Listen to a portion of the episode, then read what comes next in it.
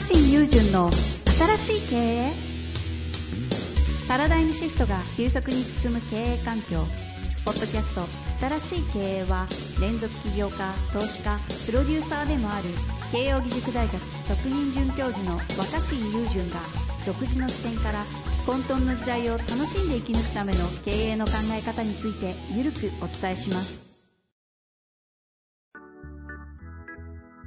こんにちは、遠藤和樹です。若新友人の新しい経営。若新さんよろしくお願いします。あお願いします。さてさて、今日もですね、次回に続きファシリテーションの、えーお話でいきたいと思います。というか質問が来てるんですが、えっ、とですね、今回のご質問いきます。えーはいいいファシリテーターが多い会社の社員や社長が持っている共通のマインドセットや共通の発言行動はありますか、うん。というシンプルな質問ではあるんですが、いやー、なるほど。でもこれは結構一瞬で終わっちゃうかも。まずですか？普段の考え方ってことでしょ？考え考え方の癖っていうか。あの、まあ、いいファシリテーションっていうか、まあ、その場その場を大事にして、その場ならではで生まれたこととか、その場ならでは起きたことっていうのをちゃんとこう積み上げていくっていうのが僕は場を作る上で大事だと思うんですよね。つまりマネジメントの違い、マネジメントとの違い。もともとこういうことをしなければいけないから、これに合わせてやりましょうっていう場なのか、集まったメンバーたちと、えっ、と、その、その時、い一個一個新しいことを積み重ねていったりとか見つけていくみたいな、あの、うん。みんながその、まあ、その、作る、一緒に作ってるみたいなね、わかりやすく言うと、あの、ゴールや目的に向かってみんなでこう役割を担って、こう、確実にゴールに、確実な結果に向かって、あの、逆算して活動しているのか、うんそうじゃなくて集まったメンバーたちでその場ならではのものを新しく一緒に作っているのかっていう違いでか、で、一緒に作っていくってためにファシリテーションがすごく大事だと思うんだけど、うんうんうん。まあそういうのが上手な人たちっていうのは基本的には僕は加点法だと思ってて。マインドセット。加マイン点ドセット。法マインドセット。どんあえて言うなら加点法。加点法なんじゃないんですか？そのマイン、その人たちのマインドセットは。ちょっとだけ具体的に行きたいですが、ってことは、あの、いわゆるマネジメントとかゴール逆算っていうのは、あの、減点法というような認識です、まあまあ、まあまあそうでしょうね。だから、あの、100点満点が先に決まってて、うん。そこに、あの、えっと、どんだけ足りなくて、あの、どんだけその点数をあと満たせば近づくかっていう考え方。そうなると、そのゴールまであと60点足んないとするじゃないですか。そしたらその足んない60点埋めなきゃいけないわけで、足んない60点に関係なさそうな発言とかってあんま許されなくなるんですよね。うん。今お前、お前それ今必要な発言なのかとか、それ今ゴールに向かってんのかみたいな関係あるのかみたいな。うん。だから、それはだってその、もう、あの、あと何点必要っていうか、空いてる穴が明確になってたら、その穴埋めをみんなでしなきゃいけないわけだから、穴が埋まることに繋がらないことはその場で求められなくなっちゃうんですよね。うんうんうんうん、でもそうなると、本当にその穴を埋めることがそもそも必要だったのかに関しては議論されにくくなるし、うん。はい。穴のはい埋め方がいろいろ他にもあるかもしれないけど、この埋め方で行こうっつってみんながこう穴を埋め始めると、もう結構他のことは言いづらくなるっていうか。うんうんうん。うん、だからまあ、でもそれはまあ、なんていうの？あの、受験勉強してれば当然で、テスト本番っていうのは完全にこう減点法の中で減点を減らす作業だから、うん。限られたなんか60分とか90分とかいう短い時間の中で穴をいっぱい埋めなきゃいけないわけじゃないですか。テストでいい点取るには。もう本当減点法をどう攻略するかっていう。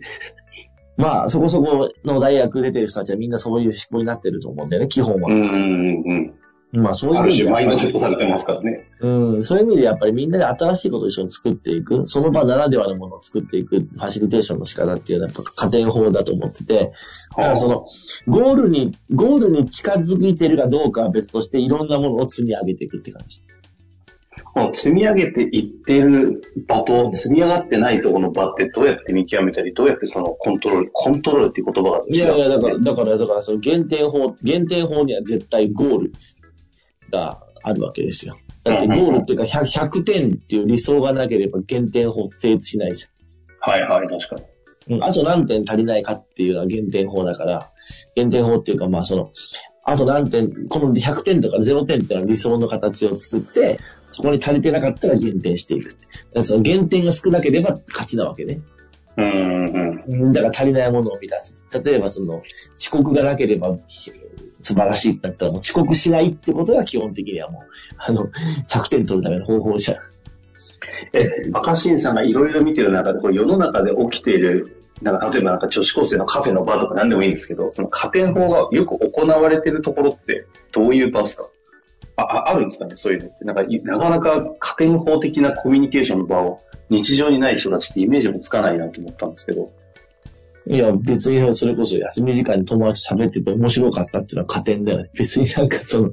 休み、休み時間に何かをしなきゃいけないわけじゃないじゃん。休み休み時間って別に何も話さなくても何も起こらなくても別に0点だけど、例えばトイレに行きたいっつってトイレに行けなかったら減点なわけじゃん。だからトイレに行きたいんだったら休み時間中にトイレに行って、トイレ用を足したいってことをクリアするとか、加点じゃなくて減点がなくなるっていうイメージなんだよ。減点法ってそういう意味で言う、言うそうなんだよ、ね。ああ、イメージをあの、減点ってどんどん減点されていくから減点法なんじゃなくて、あの、基本的にはこう、だからその、できなかったら減点だから、できないことを減らそうっていうのが減点法。うん、休み時間トイレ、休み時間トイレ行きたい、トイレ行って、あの、朝やばい、あの、売店、購買に行って、あの、鉛筆買わなきゃ次の授業で足りないとかだったとしたら、それをクリアしないといけないわけじゃん。うん。それを、休み時間に、じゃあ次の休み時間トイレ行って、購買店鉛筆買うぞって。これができなかったら減点なんですよ。で、なるほどね。どっちもクリアすれば減点ゼロなんですよ。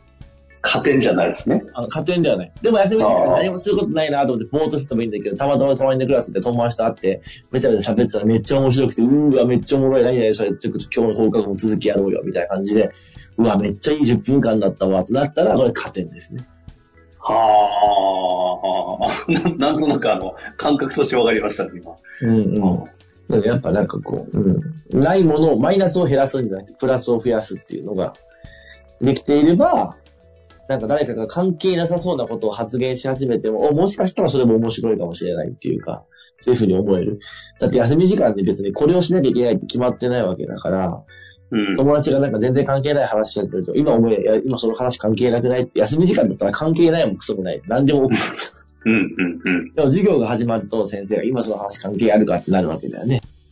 あ、じゃあ本当に、あの、普段のいわゆるなんかおしゃべりみたいなものっていうのが、その若新さんでいう加点法の基本的なコミュニケーションの場ですか？ただそうなんだけど、何でも適当にやってれば加点されていくわけでもないから、その、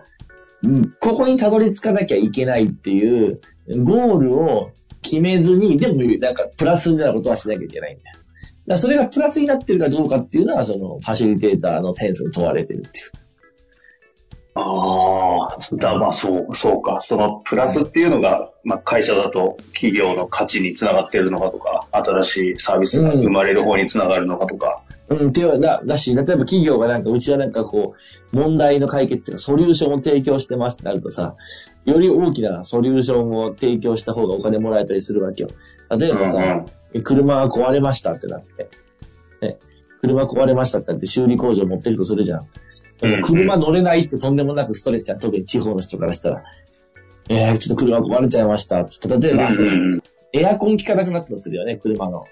うん。夏にさ、エアコン効かなかったら大変じゃん。やばいですね。修理工場持ってすいません、エアコン効かなくなりましたね。押してくださいってなったら、わかりましたよ、つって。じゃあ、あのー、もう、3時間で直しますって言われたら、お、3時間でエアコン直るんですか？助かりますってなるし、1週間お預かりしますってなったら、1週間はかかるんですか？みたいな感じで。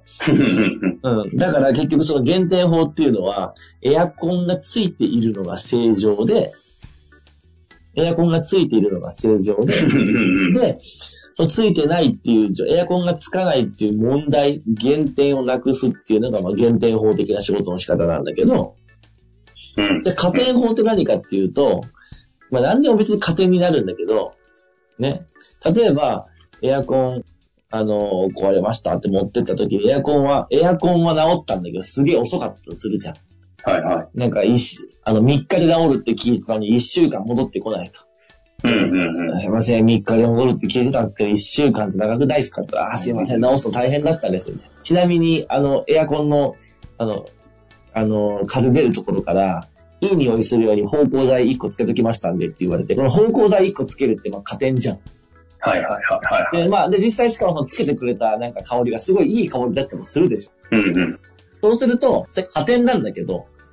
その加点がそこまで期待してなかったものだったとしたらさ、減点の方はでかいわけよ。3日でできるって聞いてたのに1週間かかっちゃったっていうのは減点、今の例は確かに。うん問題解決してほしい微妙なわけだね。問題解決がいまいちだね、加点がちょこっとあってもさ、あんま嬉しくない。はいはい。確かに。いや、そこじゃねえだろ、みたいなね。そうそう。だからそれはバランスは難しいと思うんだけど、あか加点だったら何でもいいかって、当然その、みんなやっぱりその、加点がしょぼく、しょぼかったら、喜んでくれないし、お金払ってくれないから、みんな多分、大きな問題解決っていうか、大きな減点を減らす方で仕事する人は多いと思うよね。なるほど。だけど、だけど、まあやっぱ常に、それでもやっぱ家庭を考えたいっていうか、なんかその、そうだね、その、えっ、と、隣の、あ例えば部屋、自分の部屋を借りました。部屋作るときも、エアコンがついてて涼しいとか、隣の部屋からでも音が聞こえてこないとか、なんかこう、ちゃんとカーテンが遮なんか遮光カーテンになっててぐっすり眠れるってことが大事じゃん。そういうのがすげえ完璧になってるってなると、まあ減点がなくなってていい部屋と言えるんだけど、一方でなんかこうおしゃれな絵が飾ってあるとか、なんかちょっといい匂いがするとか、うんなんかこう、でもそれはなくても困らないわけだけど、はいあるとよりいいわけじゃん。どっちを重視して生きるかっていうところで変わってくる。